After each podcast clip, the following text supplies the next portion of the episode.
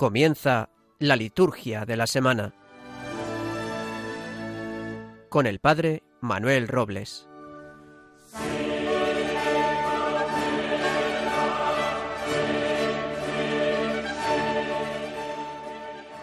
Muy buenas noches, nos encontramos en nuestro programa de la liturgia de la semana, en esta nueva semana que Dios nos regala pues a diferencia de nuestros programas habituales, hoy tenemos un programa especial, súper especial, porque nos acompaña en esta noche el doctor Gabriel Ramis Miquel desde Mallorca. Vamos a charlar con él durante todo el programa, durante estos 50 minutos de programa, del rito hispano-mozárabe, la misa de rito hispano-mozárabe. El doctor Gabriel Ramis pues, nos va a explicar muy, muy profusamente qué significa esto del rito hispánico, ¿Qué es esto de ritos? ¿Por qué acaso se cambia la misa que hemos tenido siempre? Pues estas, estas inquietudes nos las irá despejando el doctor Gabriel Ramis Miquel, de allá desde Mallorca. Eh, el doctor Gabriel Ramis Miquel nació en Palma de Mallorca en el año 1936. Es sacerdote de esta presbítero de esta iglesia mallorquina. Es, el doctor Ramis ha, ha realizado su trabajo de tesis, su tesis doctoral y los estudios propiamente en San Anselmo de Roma. Es doctor por San Anselmo de Roma y su tesis fue precisamente sobre la liturgia hispánica. Él ha participado también en la, eh, ha sido secretario de la Comisión de Reforma del Rito Hispánico. Ha publicado una infinidad de artículos sobre liturgia romana y también, evidentemente, sobre liturgia hispánica. Además, cabe indicar que también ha trabajado en la reconstrucción del breviario de rito hispánico. Doctor Gabriel Ramis desde Mallorca, muy buenas noches. Buenas noches. ¿Qué tal? ¿Cómo, cómo, nos va tratando el, tiempo? Bueno, como siempre, con calor y calor húmedo, pero en fin, ya lo sabemos. Pero, pero Mallorca siempre conservando la belleza de las Islas Baleares, ¿verdad? Bueno, bueno, mm, parte, en parte destruida por el turismo, por los hoteles, yo comprendo que tienen que venir los turistas, y fin, pero bueno, sí, sí, digamos que sí, digamos que pero sí. Pero la, belleza natural, eso, eso, no lo puede destruir nadie porque, vamos, es manifestación de Dios también. Claro, claro, claro, claro. Muy bien. Doctor Gabriel Ramis, pues mire, eh, decía yo ahora en la introducción esto de, del rito hispano-mozárabe, el rito hispano-mozárabe, ¿qué, ¿qué, es esto del rito hispano, del rito romano? ¿Cuántos ritos hay dentro de la iglesia? Un poquito para ¿Qué nos puede decir como generalidades para poder entender esto de la liturgia hispano-mozárabe? Sí, mire, en la Iglesia, en el Oriente todavía quedan diversidad de ritos orientales y en el Occidente también había diversidad de ritos occidentales. De ellos, prácticamente que, se, que esté en vigor mm, en toda una diócesis, solamente queda el rito ambrosiano, en la archidiócesis de Milán, pero en la, en, la, en la diócesis, en Milán. El rito hispánico eh, estaba también extendido eh, por toda la península ibérica eh, y luego también había, que no llegó a una plena expansión, el rito galicano en, en la Galia, en la Galia, en la Galia francesa. Doctor, antes, antes, antes de continuar, perdón, si nos podría explicar un poquito esto de rito. ¿Qué es esto de rito? Rito romano, rito hispánico, para un poquito rito galicano, ha mencionado ahora, para que los oyentes puedan también eh, seguirnos en la, en la exposición. Sí. ¿Qué, es, un rito? Sí, estas palabras son ambivalentes, porque el rito puede significar toda eh, la liturgia, ¿verdad? Mm, mm, sacramentos, eh, oficios divinos, sacramentales, etcétera, puede significar toda la liturgia, el rito romano o el rito hispánico, y puede significar también una celebración o parte de una celebración concreta. Por ejemplo, el rito de la paz en la celebración de la Eucaristía. Por tanto, esta palabra es ambivalente, os queréis polivalente. Si, si hablamos de liturgia, entonces ya esto tiene una connotación más global. Es decir, si hablamos de liturgia hispánica o de liturgia romana, nos referimos a la totalidad, no a una cosa determinada, al rito de la paz o al rito de, la fracción del pan, etcétera. Por tanto, se pueden usar las dos expresiones, y yo prefiero usar uh, liturgia cuando hablo de, de toda la celebración, ¿verdad? Y reservar la palabra rito a una cuestión concreta, el rito de la unción posbautismal o el rito de la absolución sacramental. Dejar el rito para una acción litúrgica concreta. Mientras que si hablamos de liturgia romana, pues englobamos todo, absolutamente todo. Ha quedado claro, supongo yo. Perfecto, sí. Lo propio entonces es que llamemos liturgia hispánica. Sí, se puede llamar rito hispánico, porque además en los, en los autores, eh, los autores, si, si, si, hiciéramos una historia eh, de toda la literatura sobre de cualquier liturgia, veríamos que, que usan liturgia o rito indistintamente. Yo preferiría usar liturgia para referirme a la globalidad de un rito de una, de una liturgia, de una manera concreta de celebrar los santos misterios. Por tanto, liturgia. liturgia. Entonces, nos estaba contando un poquito el nacimiento, ¿no? Eh, los ritos litúrgicos del occidente hacia el siglo V, sí, 5, 6, 7. sí, los ritos en, el oriente estamos acostumbrados a la diversidad de ritos que todavía existen, con lenguas distintas, griego, copto, uh, ruso, etcétera, uh, y en el occidente también había liturgias eh, distintas, ¿verdad? La romana, la hispánica, la ambrosiana, la galicana, la céltica, además de una multitud de usos litúrgicos en la misma, en la misma liturgia romana.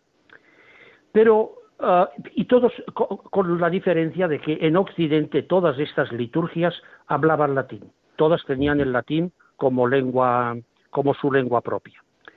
Pero bien, yo quisiera, eh, antes de empezar directamente, quisiera hacer una introducción general.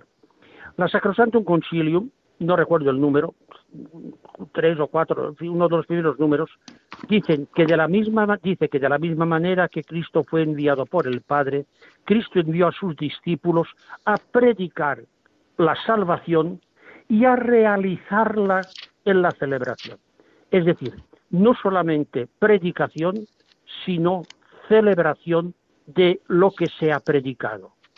Por tanto, al, hablar del inicio de una liturgia, eh, no podemos, yo, mm, es decir, no podemos hablar solamente eh, del inicio de la liturgia concreta, sino que creo que hay que presentar siempre el inicio de la evangelización y el inicio de la celebración litúrgica.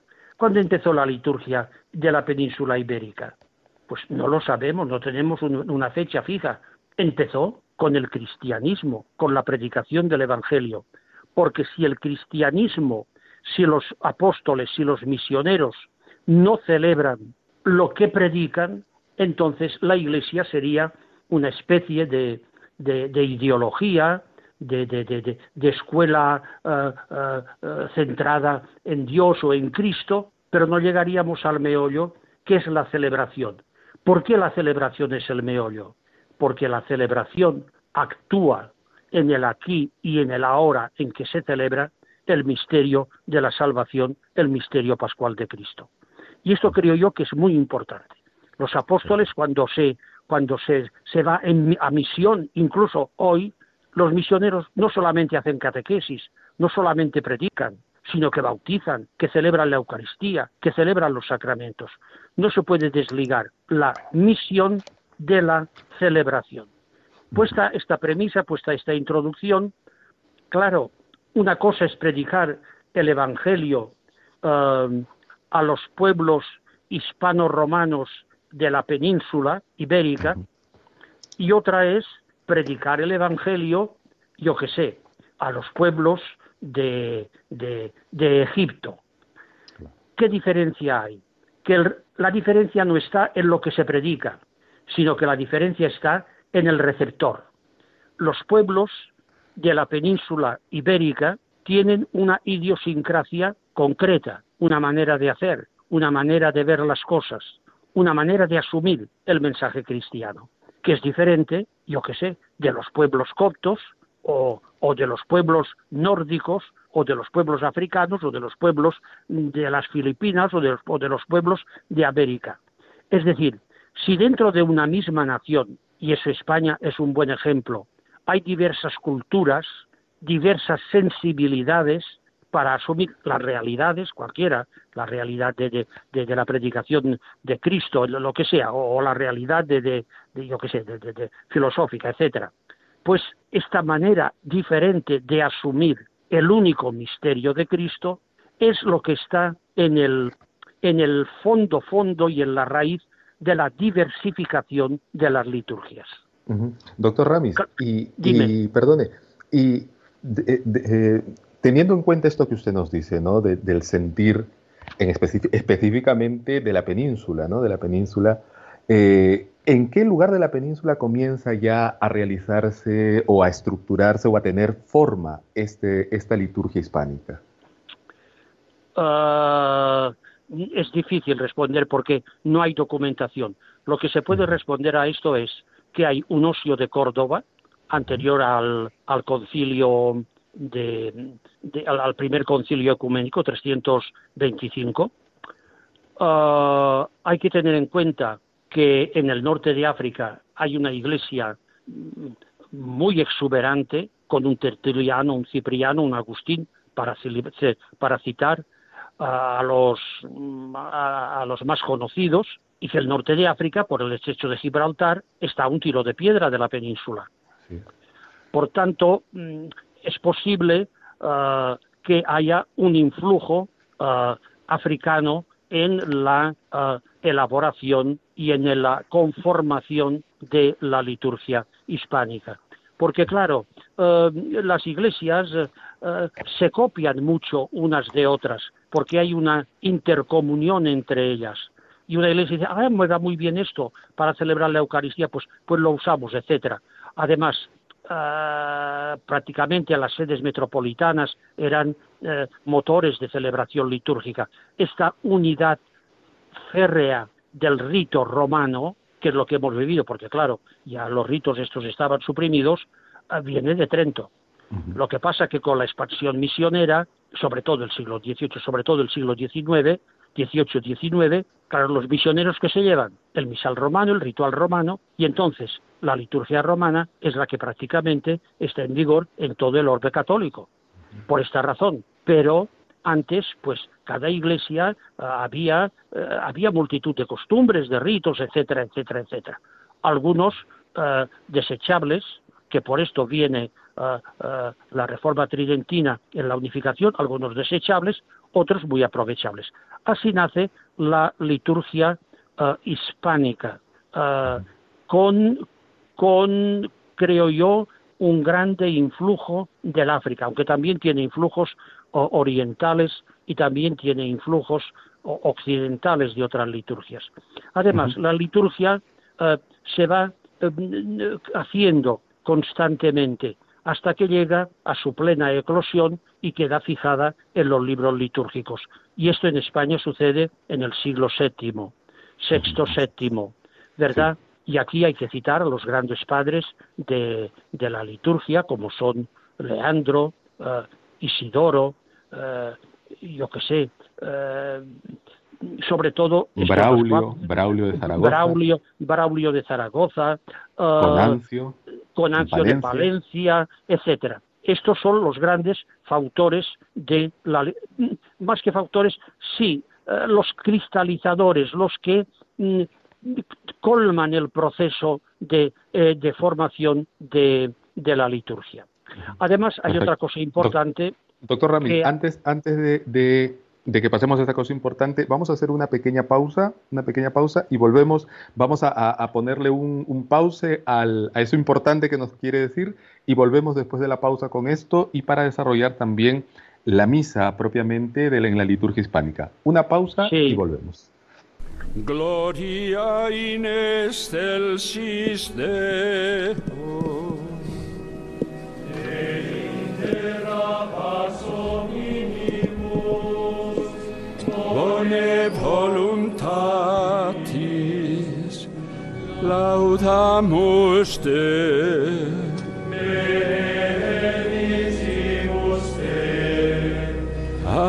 Adoramus te.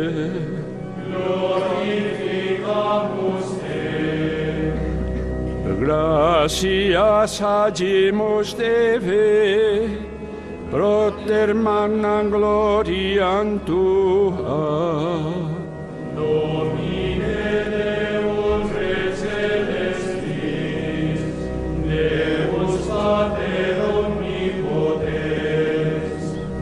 Domine Filii Unigenitur, Iesu Christe,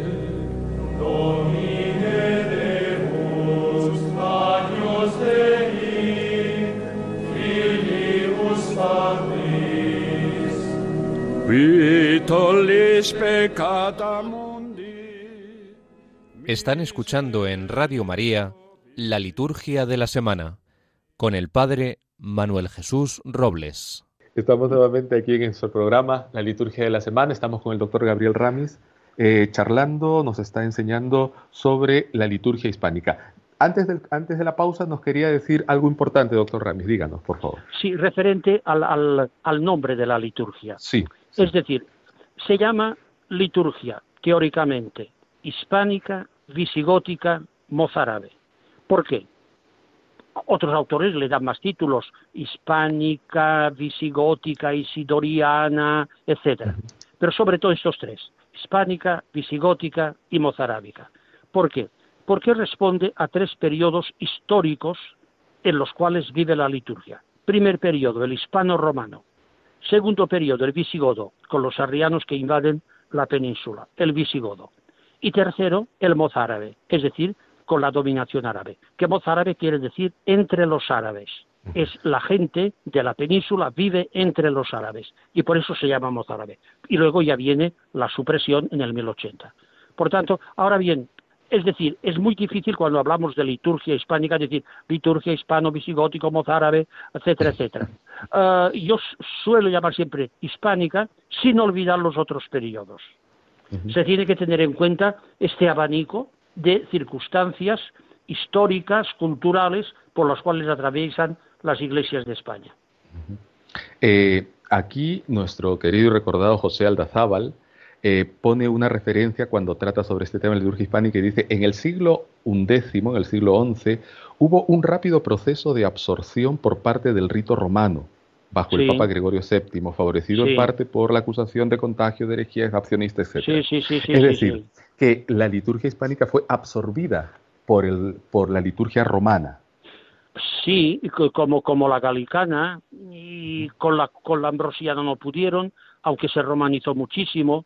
Esto es también la circunstancia histórico, teológico, política de la circunstancia. Piensan uh, que a partir de Carlomano, Carlomano piensa en todo un sacro romano imperio. Así uh, es. Uh, claro. Y entonces la diversidad de liturgias.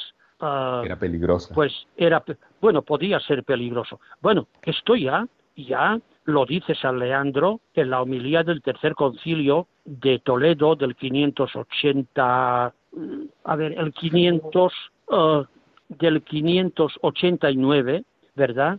Sí, cuando se convierte Recaredo, concilio de Toledo. sí, cuando se convierte Recaredo, que dice, a fin de que la unidad de fe ayude a la, a la unidad de reino.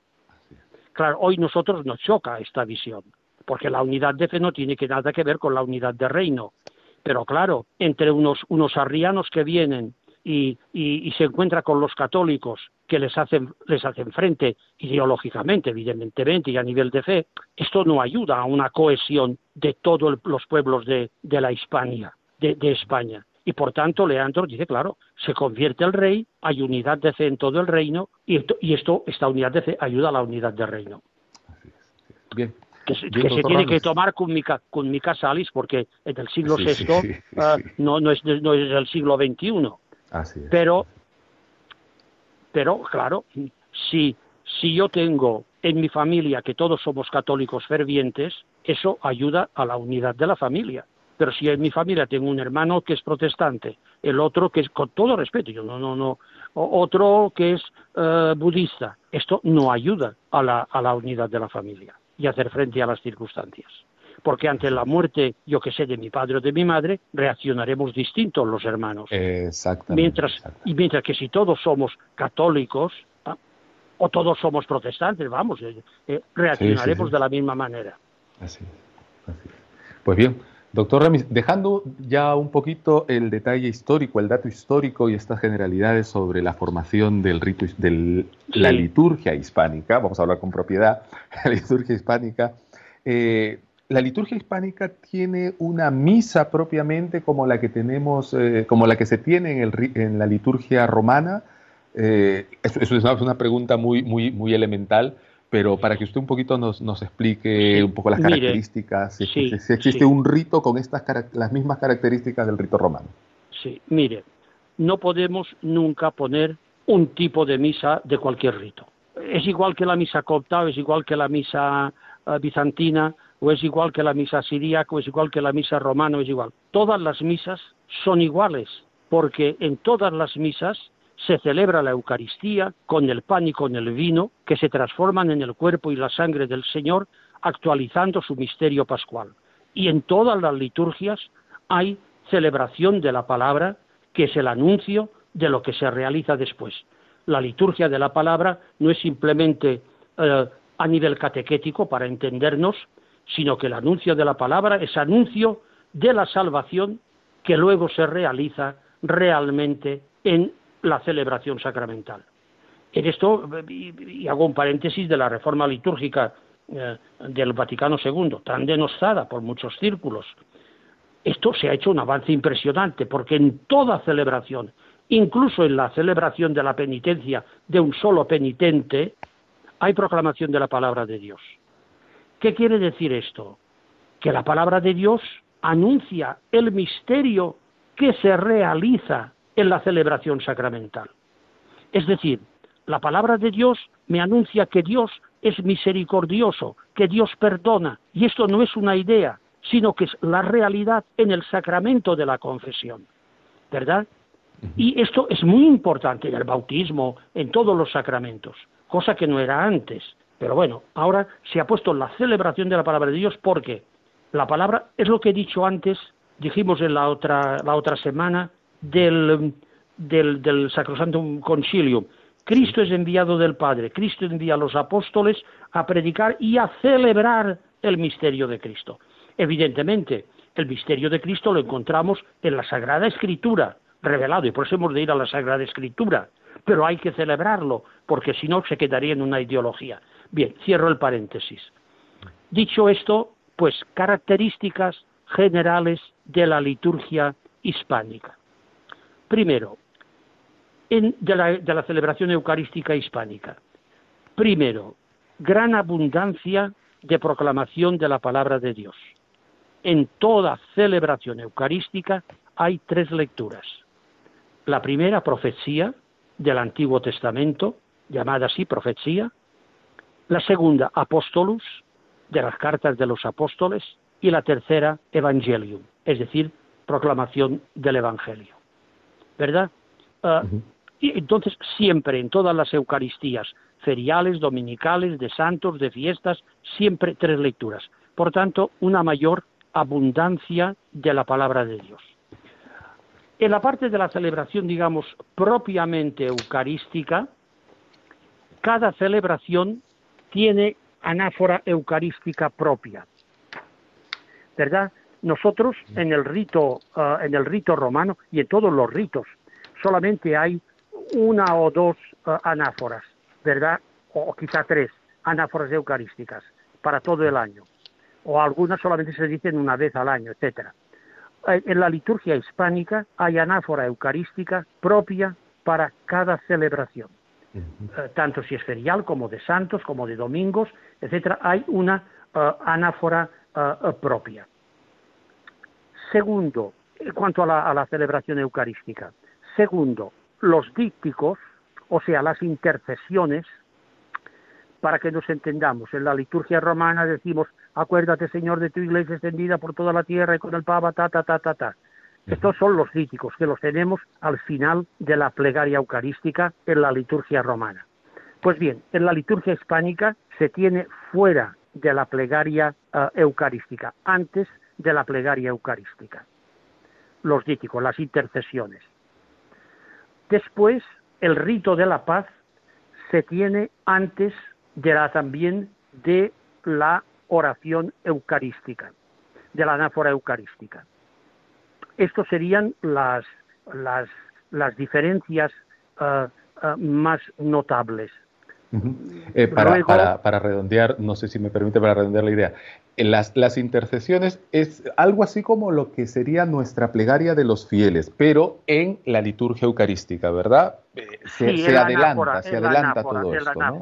Sí, en, el rito romano, en las cuatro anáforas que tenemos, están en la anáfora. En la liturgia hispánica están antes de la anáfora. Lo mismo que el rito, de la paz. El rito de, la, paz, el rito de la paz puesto entre la, lo, que sería la palabra y la, y no, no, no, no, no, no, no, no, no, no, no, no. El rito de la paz puesto entre los dípticos, es decir, las intercesiones, que es después de la liturgia de la palabra, y la anáfora eucarística. Y después... Es decir, perdone, antes de empezar la, la anáfora eucarística, nos damos la paz. Sí, sí, sí, sí. ¿Sí? ¿Correcto? Sí, sí, sí, sí. Y luego, y luego, eh, bueno, después no, ya después de la plegaria eucarística, viene, digamos, lo que se llama preparación, que es preparación para la comunión, que es el Padre Nuestro, y el credo, que se dice también cada día. Perfecto. Después del rito de la fracción, sí. Doctor Rami, dejamos así en pendiente el rito de la fracción. Vamos a hacer una, una, breve pausa nuevamente y volvemos para desarrollar los, estos ritos que faltan y algunos elementos más sobre la celebración eucarística en la liturgia hispánica. Una pausa y volvemos. De acuerdo.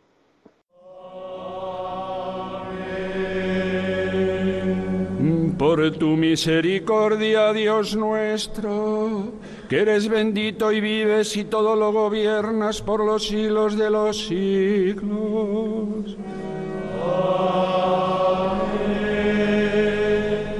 El Señor esté siempre con vosotros.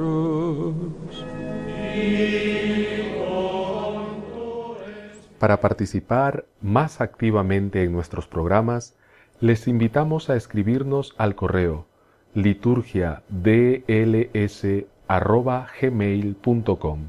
Repetimos, liturgiadls@gmail.com. Desde ya les agradecemos su participación. Estamos en este tercer bloque de nuestro programa La Liturgia de la Semana, este programa especial. Estamos con el doctor Gabriel Ramis Miquel desde Mallorca, nos está explicando eh, con mucha claridad sobre la liturgia hispánica, sino que como toda, como toda liturgia siempre es un mundo, un mundo, un misterio que, al que nos vamos acercando poquito a poco y tratando de comprender en la medida que Cristo nos lo permite para poderlo aprovechar más. Doctor Ramis, se quedó pendiente, eh, sobre, estaba usted eh, detallando sobre las partes de la, la última parte de la misa, la última parte de la celebración que desemboca en la comunión está la profesión de fe, ¿verdad? ¿Y por qué la profesión de fe allí? ¿Por qué? Mira, porque porque aquella gente les venía bien, es decir, aquí hay unas razones, yo que sé, pastorales, es decir, cada celebración es una profesión de fe, aunque no sea explícita. Y entonces en el rito hispánico, los padres hispánicos creyeron que había que explicitar la fe. Piensen que eh, el arrianismo estaba difundido en España. Que el Oriente nos vino al Occidente el arrianismo, que niega la divinidad de Cristo. Y eh, la cuestión antiarriana uh, es muy fuerte en España.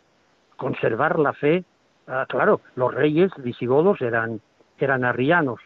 Y entonces, en, en muchas fórmulas de la liturgia hispánica se percibe este arrianismo cuando se se ve que se subraya de una manera fuerte, diríamos, yo, yo diría yo casi hasta machacona, la divinidad de Cristo, que es lo que digan los arrianos.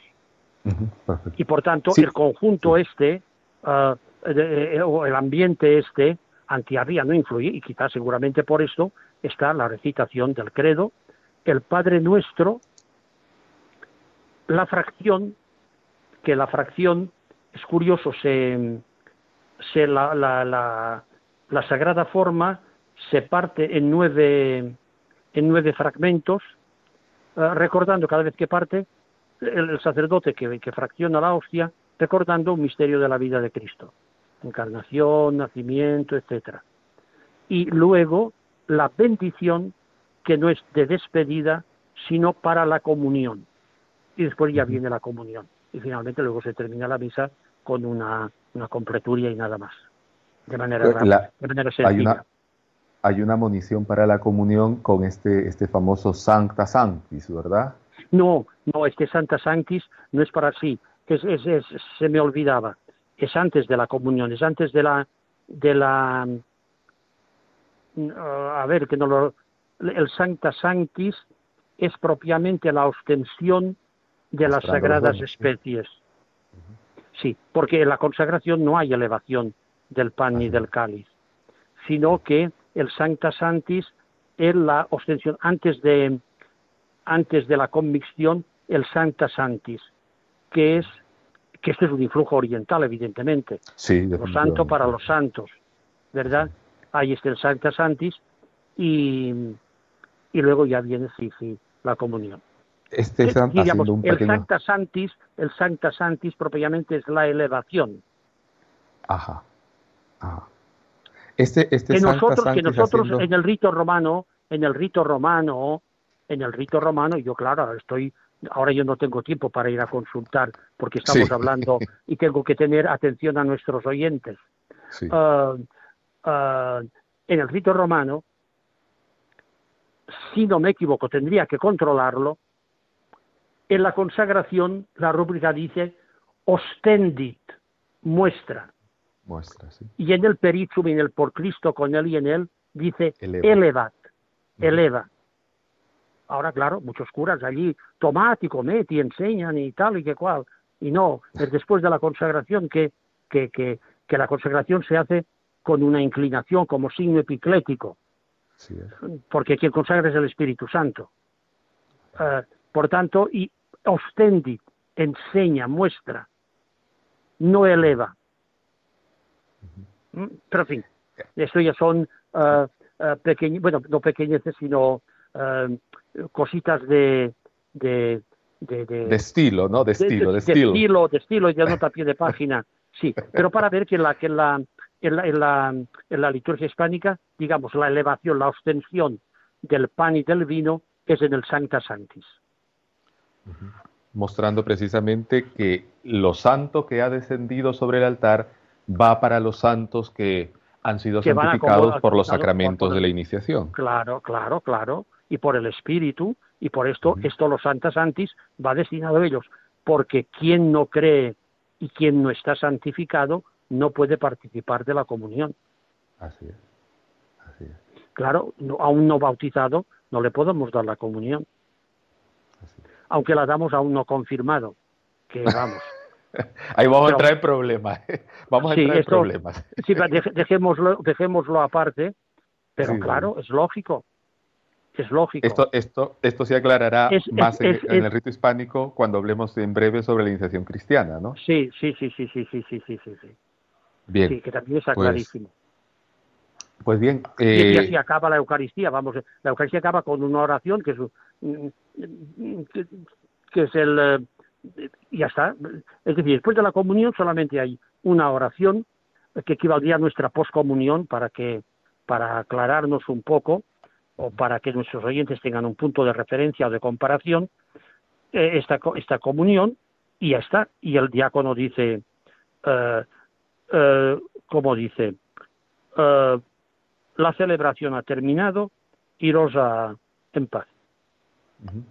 Claro, aquí ahora, que decimos en, el rito, en, la liturgia. Aquí, en, la cuestión del rito de la paz eh, es una cosa también como nota, como nota curiosa, ¿eh? Eh, no cómica, pero sí curiosa, porque es una cosa que pasa hoy también. Para dar la paz, el diácono dice, quomodo astatis pacem facite, lo cual traducido de una manera, digamos, no libre, pero en fin, que cada cual desde su sitio sin moverse de la paz. Como estáis. Lo cual quería decir que había barullo también cuando se daba la paz, como hay barullo ahora cuando damos la paz nosotros. Que en el rito romano se dice que se dé la paz al, de la derecha y al de la izquierda. Basta. No al de delante, ni al de atrás, ni al de más allá, y tal. También debía haber barullo y al diácono hace esta munición. Sin moveros de vuestro sitio tal como estáis, daos la paz. Eso, como eso, eso, la pandemia nos ha ayudado mucho a, a reencauzarlo, ¿verdad? Sí, sí, sí, sí, gracias a Dios. sí, gracias. La pandemia tiene sus partes positivas también. Pues bien, pues bien. Eh, ¿Le parece? Vamos a hacer una, una pausa nuevamente y vamos a venir con este, este último, nuestro último bloque ya, hablando un poquito sobre la iniciación cristiana para retomar un poquito este tema de la, de la confirmación y de, los de acuerdo, de acuerdo. Una pausa y volvemos. Lectura de la primera carta del apóstol San Pablo a los Corintios. Demos gracias a Dios. Hermanos, porque yo he recibido una tradición que procede del Señor y que a mi vez os he transmitido, que el Señor Jesús, en la noche en que iba a ser entregado, tomó pan y pronunciando la acción de gracias, lo partió y dijo, Esto es mi cuerpo, que se entrega por vosotros. Haced esto en memoria mía. Lo mismo hizo con el cáliz, después de cenar, diciendo, Este cáliz es la nueva alianza en mi sangre. Haced esto cada vez que lo bebáis en memoria mía. Por eso, cada vez que coméis de este pan y bebéis del cáliz, proclamáis la muerte del Señor hasta que vuelva. Continuamos con nuestro programa especial de la liturgia de la semana con el doctor Gabriel Ramis Miquel. Ahora, después de, hemos charlado ya sobre la liturgia hispánica, las generalidades, eh, la celebración eucarística hispánica. Ahora eh, quisiéramos hablar un poquito sobre la iniciación cristiana, si es eh, parecida a la del rito, a la de la liturgia romana. ¿qué, características tendría la, liturgia, la iniciación cristiana en la liturgia hispánica, doctor Rames? Aquí yo tengo que volver a repetir lo que he dicho referente a la Eucaristía. Es decir, toda la iniciación cristiana en todas las liturgias tiene un catecumenado, es decir, una preparación para la iniciación cristiana, tiene la celebración de la iniciación cristiana en la vigilia de Pascua y luego tiene un tiempo de mistagogía. Claro, ¿cuál es lo propio de la liturgia hispánica?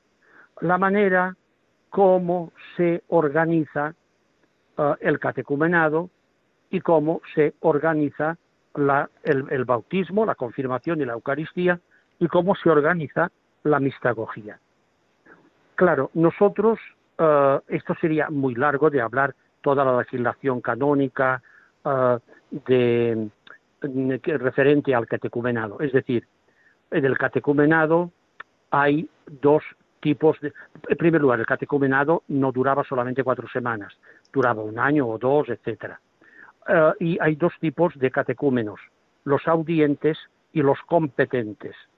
Los audientes son los que empiezan el catecumenado. Y cuando ha llegado ya una maduración eh, y ya se preparan próximamente para el bautismo, se llaman los competentes. todos los rituales eh, que tenemos son son, es decir, son ya de los siglos IX, X, y por tanto ya solamente se contempla el bautismo de niños. Pero el bautismo de niños eh, eh, se daba con el ritual de los mayores. Y los competentes empiezan su preparación próxima uh, mediante diefesto, es decir, el domingo que marca la mitad de la cuaresma. Empiezan con una reunión mañana y tarde cada día. Esto según ah, las fuentes. ¿Cómo era esta reunión? Pues, pues, pues no lo sabemos. Ah, esta frecuencia realmente todo el mundo iba durante dos o tres semanas, mañana y tarde. Mm, suponemos que sí, no tampoco lo sabemos, pero en los libros litúrgicos está marcado así. Luego, el gran, un gran día bautismal es el domingo de Ramos, que más que hombre, se celebraba la bendición de Ramos pero eh, la, celebración eucarística toda gira en torno a la tradición simboli, la entrega del credo. ¿eh? Y todas las fórmulas de la, de la Eucaristía hablan de la fe, de la fe expresada en el credo y de la fe como necesaria para el bautismo. El Domingo de Ramos es un día eminentemente bautismal. Eh, es inicio de la Semana Santa, la, bendición de Ramos, etcétera, etcétera, pero eh, el subrayado es bautismal. Precisamente ahora, el mes de junio, el 28 me parece, se defendió en San Anselmo una tesis sobre el Domingo de Ramos en la liturgia hispánica, que subraya este aspecto eh, bautismal. Luego, y otro momento es el jueves santo, cuando se eh, entrega, es decir, los catecúmenos, los competentes recitan el credo, es decir, delante del presbítero, para demostrar que realmente, pues sí, han aprendido el credo. Y después ya pasamos a la celebración eh, propiamente bautismal, la vigilia pascual. La vigilia pascual en, eh, en, la liturgia hispánica era muy larga, tenía doce lecciones, etcétera, muy larga. Y entonces, a partir de la lección de Ezequiel, del profeta Ezequiel, el obispo con los diáconos, los que se tienen que bautizar, y los padrinos se van al bautisterio. Y allí son bautizados. Por, mm, normalmente por inmersión. Cuando salen de la piscina bautismal, el obispo los confirma. Y después que, que todos han sido bautizados y confirmados, vuelven otra vez a la asamblea, que ha continuado con las lecturas de la vigilia pascual. Y ah, el eh, Doctor Ramis, si me permite una pequeña intervención. Eh, este, este, ah, este rito, el, el, esta unidad de rito, bautismo, confirmación en la liturgia hispánica, sí. estamos hablando de los siglos 5, entre los siglos 5 y 7, ¿verdad? No, 5, 6, 7, 8, 9, 10, 11.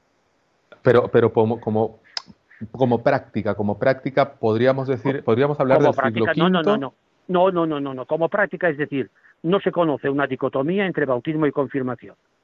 Ajá. Los sacramentos de la iniciación se administran juntos.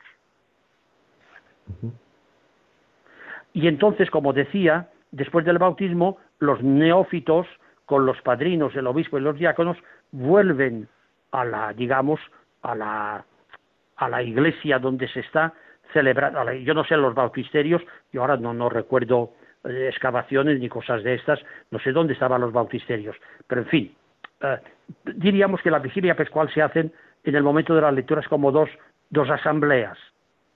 La asamblea de los cristianos, de los bautizados, que va continuando con las lecturas, y mientras tanto la otra asamblea que administra el bautismo. ¿Verdad? Y luego, y luego, eh, después de bautizados, vuelven otra vez a unirse a la asamblea. Y en la vigilia pascual, el obispo proclama el evangelio de la resurrección. Y después, y después, eh, evidentemente, los neófitos comulgan en la misa de la vigilia pascual y así han recibido los tres sacramentos de la iniciación cristiana. Y después la mistagogía, bueno, la, la deposición de las albas es el martes de la semana de Pascua. No, no, no, no están ocho días, sino el martes de la semana de Pascua. Y después viene la parte mistagógica que, vamos, esto no tiene una, un reflejo en la, en, no tiene un reflejo uh, en, en, las, en, los ritos de la, de, litúrgicos. La mistagogía se, se debía hacer, uh, en fin, predicando y viéndolos, eh, explicando, pero no tiene una, una ritualización, eco. Ahora ha salido la palabra. La es la, explicación de lo que habían recibido eh, sacramentalmente, ¿verdad? Claro, claro. La mistagogía es esto. Y claro, es muy curioso, en el de Sacramentis de Misteris de Ambrosio, que dice, por eso doy, hay que preparar para el sacramento, hay que preparar para el sacramento, toda nuestra pastoral, preparar para el bautismo, preparar para la confesión, bien, de acuerdo. Pero San Ambrosio, que esto es muy importante, dice, del sacramento no hemos hablado antes, porque en lugar de ser una entrega, una tradición, hubiera sido una traición. Ahora Ah. que ya estáis iniciados, podemos hablar del sacramento, porque la preparación catecumenal en Ambrosio era una preparación eminentemente moral. El Ambrosio dice, antes hemos hablado de las cuestiones morales. Es decir, cuando los que se tienen que bautizar tienen claro cómo es la vida cristiana, entonces se bautizan. Y a partir del bautismo se les explica el bautismo porque lo han recibido, lo han experimentado y lo entienden mejor. Que además esto tiene una, como diría yo, una cierta lógica eh, de tipo pedagógico, eh, porque claro, eh, si yo les digo, una cosa es decirte, es decir a uno, cuando serás bautizado serás inmergido en el agua y tal y que cual. Y otra es decirle, ¿te acuerdas que fuiste inmergido en el agua y que cual? Eh, Es decir, eh, psicológicamente hay una, un punto de, de, como diría yo, no diría yo de más influencia, pero que el, que, el, que el que recibe la mistagogía se acuerda de lo que ha hecho, no de una cosa que está por venir que no sabe cómo será. Mayor significatividad luego personal, ¿no? Eh, Sí, sí, sí, sí, mayor experiencia personal, sabe bien lo que significa aquello. Cuando, cuando seas lavado en el bautismo, no sabes dónde colgar este lavado. Y cuando te dice, no, has sido lavado en el bautismo, sabes dónde colgarlo. Sí, bien, esto, esto nos daría mucho, quiero decir, no, no nos daría mucho que hablar. Pero el bautismo fundamentalmente uh, es, es, es así la iniciación cristiana. Como por otra parte, con ciertas divergencias o ciertas uh, uh, subrayados, es en todas, prácticamente en todas las liturgias. No, no, no puede ser. Do Perfecto. Doctor Ramis, nos queda unos un par de minutos más. ¿Algún detalle más que usted nos quiera decir de todo esto que hemos charlado durante las durante esta hora, estos, estos minutos, perdón, estos minutos de programa? Algo que sí. usted vea que ha quedado así, que en unos un par de minutos podríamos redondear. Pues no, no, no lo sé, claro, esto tendrían que ser los oyentes que nos dijeran esto no ha quedado claro.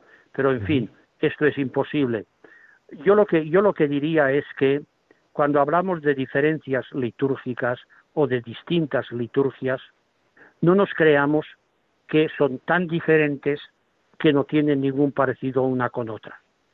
Todas tienen un punto, un fundamento común, que es el mandato de Cristo de celebrar los sagrados misterios.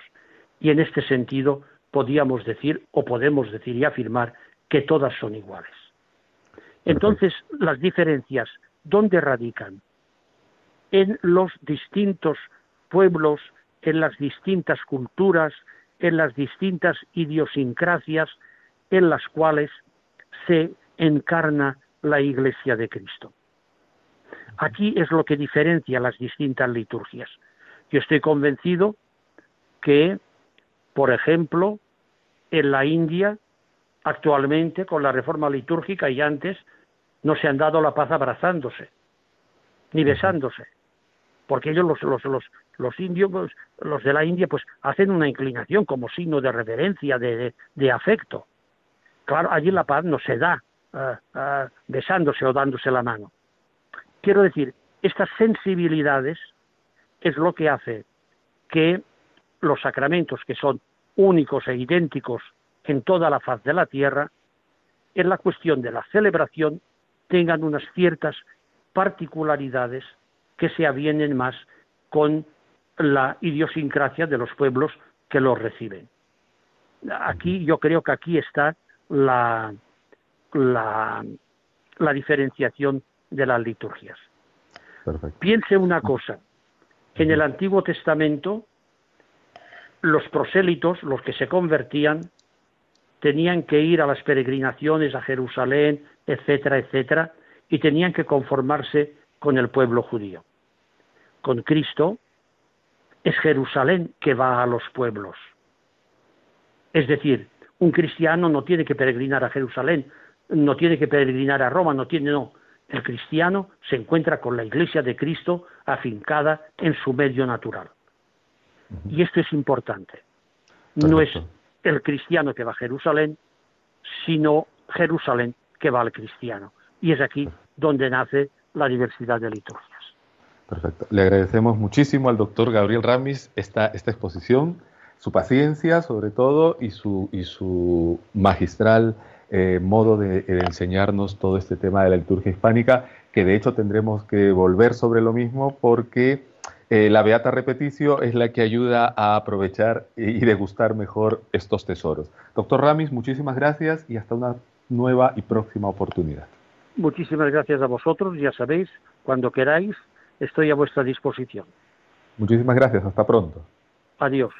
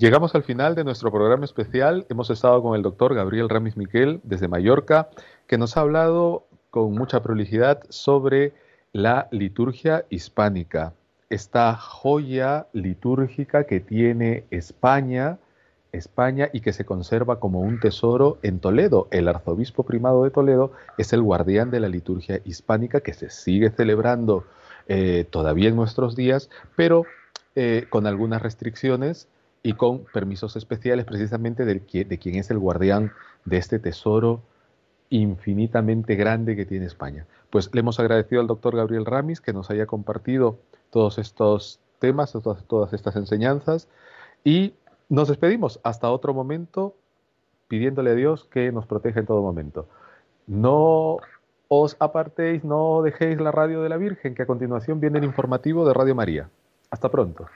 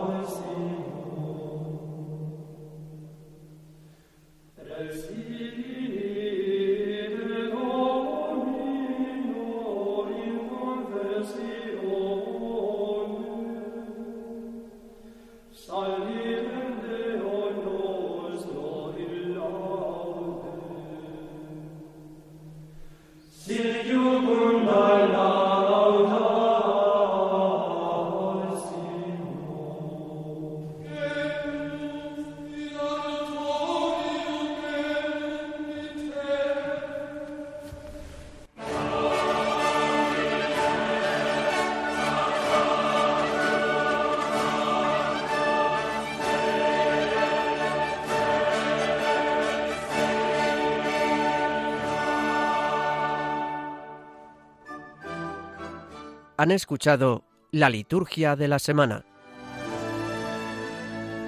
con el Padre Manuel Robles.